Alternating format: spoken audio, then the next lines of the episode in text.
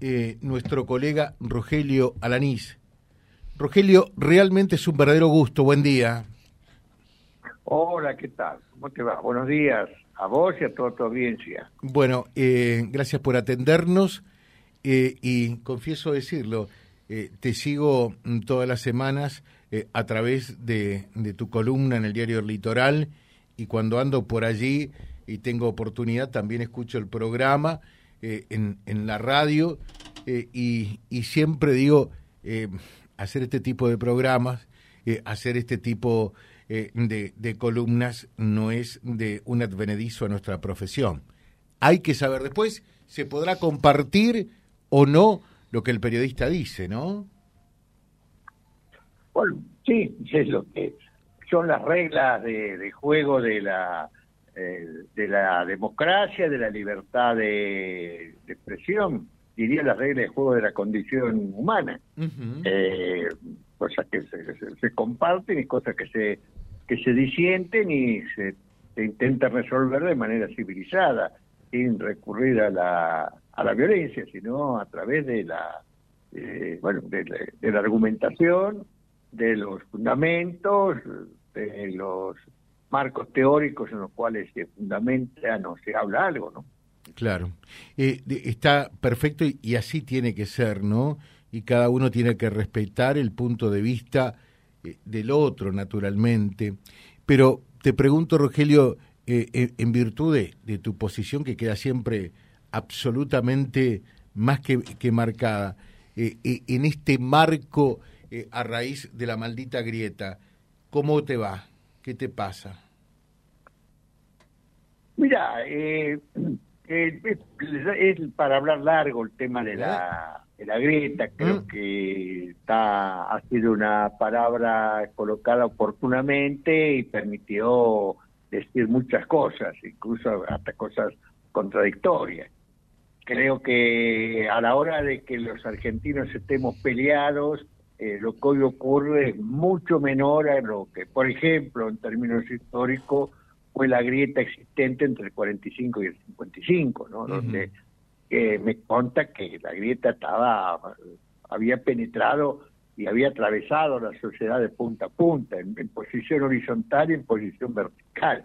Era muy dura, familias que se dejaron de saludar, eh, mesas de mesas y sobremesas de amigos que se que se rompieron, eh, las diferencias eran de una eh, de una profundidad y de una agresividad muy inferior a la de ahora. Digo para eh, que, no nos escandalicemos demasiado. Claro. Hay diferencias en la Argentina y son diferencias que las seguimos resolviendo en el campo de la el campo de la de, la democracia. yo quiero con esto hacer una una apología al candor, a la, a, la inocencia. Eh, hay diferencias duras, pero bueno, la democracia se constituye para administrar los conflictos y para que eh, las diferencias se puedan reproducir. Convengamos que en la Argentina nadie hasta el momento ha, ha recurrido de, de manera teórica y argumentativa a soluciones armadas, a soluciones que incluyan derramamiento de sangre. ¿eh? Eh, han habido cosas eh, graves, como ha sido, a mi criterio, el asesinato de Nisman, o el propio intento de matar a la, a la señora Cristina de Kirchner en aquel confuso caso que se conoce como el de los copitos. Pero convengamos que no hay sobre esto una, una organizaciones que estén trabajando y pregonando a favor de este tipo de salidas, ¿no? Así que creo que la, Argentina tiene la virtud respecto de muchos otros países de América Latina, no de todos, pero sí de muchos otros países, que la, los hábitos democráticos siguen siendo siguen siendo fuertes, eh, siguen siendo fuertes a pesar de todas las desgracias que estamos acumulando en materia económica, en materia financiera, en retrocesos en campos en otros tiempos éramos vanguardia, como la educación, ¿no? Claro. Eh, hablas eh, de la charla de esta noche y decís crisis y esperanza. Eh, ¿En qué estamos en crisis y en no me, no, me, asusté, es mañana a la noche. Yo, yo Sí, perdón, perdón, perdón, perdón, no te asustes. No, no, porque si no tengo que salir corriendo de acá y subirme el auto. Mi calendario anda, anda realmente movido. Eh, efectivamente, contanos un poquitito, ahora que se te fue el miedo, eh, eh, qué es lo que entendés está en crisis y qué es lo que a pesar de los pesares te esperanza de esta Argentina. ¿Ven? Bueno, yo creo que está en crisis eh, un modelo de acumulación económica o de un modelo de producción económica que se ha agotado hace muchísimo tiempo.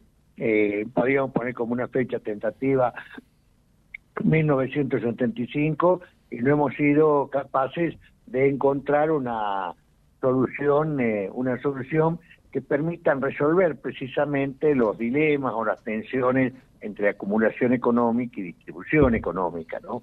Entonces, este este tema que no se ha resuelto o se ha resuelto de manera incompleta o, o de manera unilateral es el que me parece que está pendiente y que, bueno, es el desafío de la clase dirigente, de la propia sociedad argentina, eh, encontrar caminos para, para, esto, ¿no? Eh, me parece que el populismo, tal como lo hemos conocido, está eh, ha agotado sus posibilidades, su crisis política actual con un gobierno tripartito que un poder, un presidente que es cada vez una figura más fantasmal, eh, una jefa que no está en condiciones de convocar a la Cámara de Senadores para aprobar la, la eh, prolongación de la prolongación del ejercicio de una jueza y bueno y un ministro de economía que cumple funciones de superministro y que salvo decir que ha evitado que el país estalle en, en 20 pedazos eh, todos los índices económicos y sociales dan mal. Esto revela que el, populismo, eh, tal como lo hemos conocido, eh, ha agotado sus posibilidades. Lo que digo es que las puede haber agotado, pero puede haber, puede, si no hay algo que lo supere, puede haber, puede proyectarse el populismo por 20, 30 años más, tranquilamente. Mm. no en vano mencionaba en una nota Julio Perindón escribió, y de esto hace más de 20 años, La larga agonía de la Argentina peronista. El título de un libro se llama así.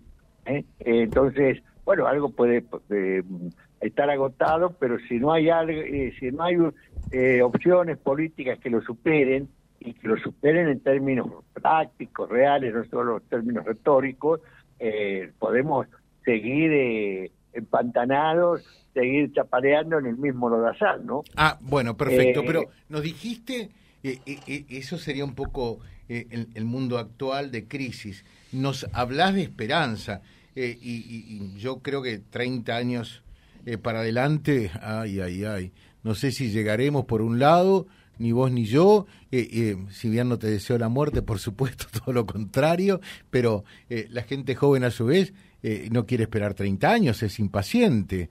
¿Cómo somos esperanzados? bueno, sí, sí, la gente joven es impaciente y después empieza, empieza a aprender a ser paciente. Todos hemos sido impacientes y después. Y después nos vamos, nos, tratamos de acomodar a las circunstancias en un mundo difícil donde la vida es toda una suma de contradicciones y dilemas que hay que tratar de resolverlo. Pero sin entrar en, en, en Honduras existenciales yo creo que la Argentina es un país con que si Argentina tuviera dos, dos gobiernos, mira lo que te digo, dos gobiernos, dos gobiernos, ocho años, ocho, diez años, eh, que hagan las cosas bien, ni siquiera muy bien, que hagan las cosas bien, la Argentina recupera todo el poder que tiene, todo el poder que tiene acumulado y que está o bloqueado o fracturado o bueno o, ha sido reducido a su mínima expresión por los errores de políticos de diferentes gobiernos. Creo que hay una Argentina profunda, por denominarlo de alguna manera, y, Eh, una vez Monseñor Saspe había escrito de eso, Eduardo Mallea, un ensayista, que, novelista y ensayista, alguna vez escribió un ensayo sobre las dos Argentinas. Creo que hay una Argentina que sigue reproduciendo diariamente las condiciones de, vida social, económica, que es lo que permite que el país funcione, que, que permite que vos y yo estemos hablando eh, por la radio, que es lo que permite cuando vos vas por las calles, la gente hace cosas de todos los días. Eh, eh, por encima de las burbujas de la, de la política, de, las, de los desbarajustes, de las defraudaciones morales o éticas, creo que hay una Argentina de todos los días, vital, potente, que uno la puede apreciar recorriendo el país, prestando atención. No quiero con esto de disminuir eh, los, eh, los, males que nos afectan eh, en, el momento. Pero la Argentina dispone de muchísimos recursos humanos, naturales, culturales, incluso hasta de ubicación geográfica, de tradiciones como para poder encauzarse entre los en el concierto de los grandes países del mundo. Eh, yo creo que, que, esto es posible, eh, la Argentina lo ha demostrado, eh, esto está, está, hasta está la plata, está la inteligencia, están los recursos naturales, bueno, es cuestión de que nos pongamos de acuerdo en cómo se gestiona y se administra esto, pero que, que tenemos posibilidad, tenemos posibilidades. Yo soy, yo soy está bien, soy un viejo y dirán, bueno, vos ya te quedás acá. Yo, yo soy partidario, lo fui siempre, es que uno tiene que quedarse en el país que, que es su país, el país de mm. sus padres, de sus abuelos, y que tiene que pelearla allí. Y bueno, eh, es lo que sigo diciendo hoy, ¿no? Ahora, te pregunto, eh, de lo que ves en el candelero, eh, en el tablero, en la marquesina, ¿pensás que hay alguno que, que puede hacer las cosas más o menos bien y ser eh, el primero de los dos gobiernos que está pidiendo para que salgamos adelante?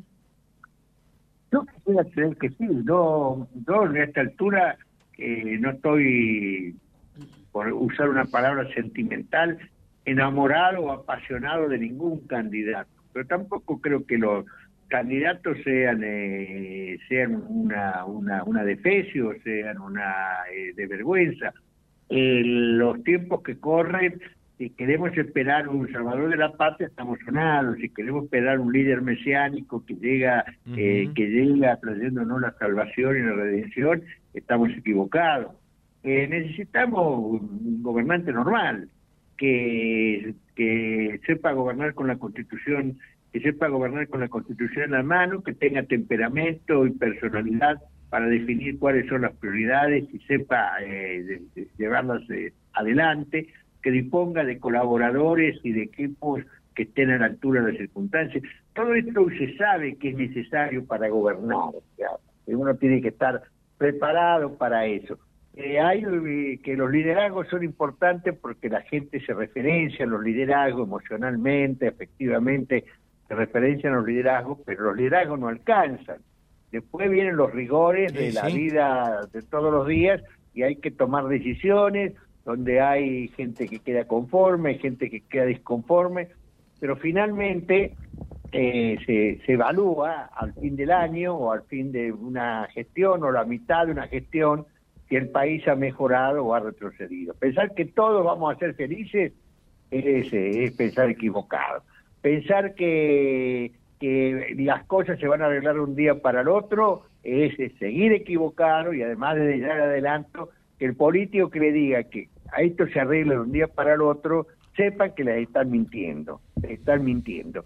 Esto no se arregla de un día para el otro, no hay alegría, alegría, alegría, hay como pasa siempre cuando se necesita recuperar, eh, tanto en la vida privada como en la vida pública, eh, recuperar espacios perdidos, eh, mejorar las condiciones, se necesita esfuerzo, se necesita perseverancia, paciencia, trabajo, lucidez, y bueno, después habrá tiempo para, para festejar, pero no hay, no hay que, que llega llega un nuevo presidente y llueven los capitales extranjeros y los argentinos que tienen la plata afuera la traen a la Argentina y, y, con música de fondo el arroz con leche, todos empezamos a, tomados de la mano, a, a cantar eh, o loas, loas a la, a la felicidad humana, ¿no? Gracias, Rogelio, un fuerte abrazo, ¿eh? Otro para vos. Chao, hasta luego. Gracias, gracias, gracias. Eh, hablando con nosotros, Rogelio Alanís estará mañana entonces eh, a partir de las 20 eh, en esta charla cuyo título es Crisis y Esperanza en el Centro de Empleados de Comercio www.vialibre.ar, nuestra página en la web, en Facebook, Instagram y YouTube. Vía Libre Reconquista. Vía Libre. Más y mejor comunicados.